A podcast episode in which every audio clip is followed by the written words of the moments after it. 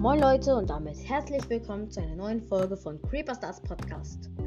Heute mache ich eine Folge alleine und ja, von der zweiten Staffel die erste Folge mache ich halt alleine.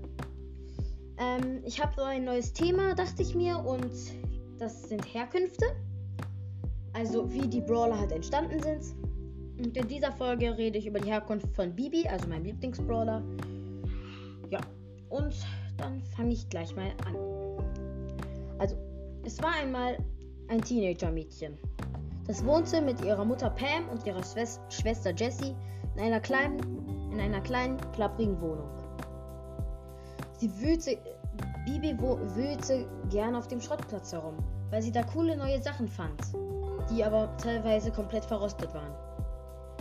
Eines Tages fand sie da auch einen alten verrosteten Schläger und nannte ihn Mr. Bad, weil es auch auf dem Schläger so gestanden war.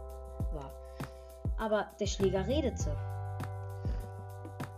Aber wenn Bibi mit ihm sprach, hörte das jeder. Aber wenn der Schläger sprach, hörte es keiner. Deswegen wurde sie in der Schule ausgelacht, vor allem von dem Schüler Squeak. Als sie eines Nachts in ihrem Bett lag und an die Decke starrte, dachte sie sich, warum? Plötzlich drehte sich ihr Bett auf die andere Seite. Also ihr Bett, ja. Mit ihrem Schläger. Auf dem Boden in einem kleinen Gang, der unter dem Bett war, lag ein kleiner Sternanstecker in Blau. Sie steckte ihn zu den anderen beiden, die sie schon in ihrem Ärmel hatte. Plötzlich wurde ihr Schläger wieder glänzend und silber und ihre alte schlappige Kleidung wurde wieder richtig schön. Als sie dann am nächsten Tag in die Schule kam, lachten sie immer noch alle aus, weil sie mit ihrem Schläger sprach.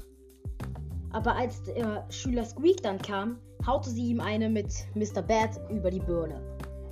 Und das macht sie heute immer noch, wenn sie jemand auslacht. Vor allem in Knockout und Duo Showdown.